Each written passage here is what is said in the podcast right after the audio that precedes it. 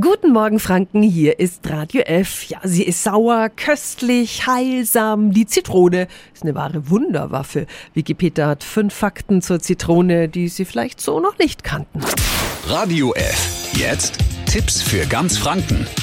Hier ist unser Wiki Peter. Fakt 1. Die Zitrone als Vitaminbombe. Eine Zitrone liefert etwa die Hälfte unseres Tagesbedarfs an Vitamin C. Damit ist sie ein Immunbooster und wirkt antibakteriell.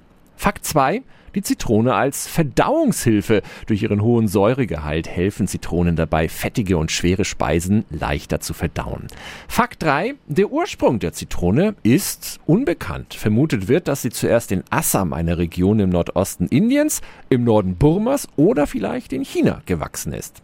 Fakt 4. Der Unterschied einer Zitrone zur Limette. Obwohl die Zitrone deutlich größer ist als die Limette, enthält letztere etwa doppelt so viel Saft wie ihre gelbe Verwandte. Und eine Limette schmeckt nicht nur so säuerlich wie eine Zitrone, sondern hat zusätzlich intensive, würzige Aromen.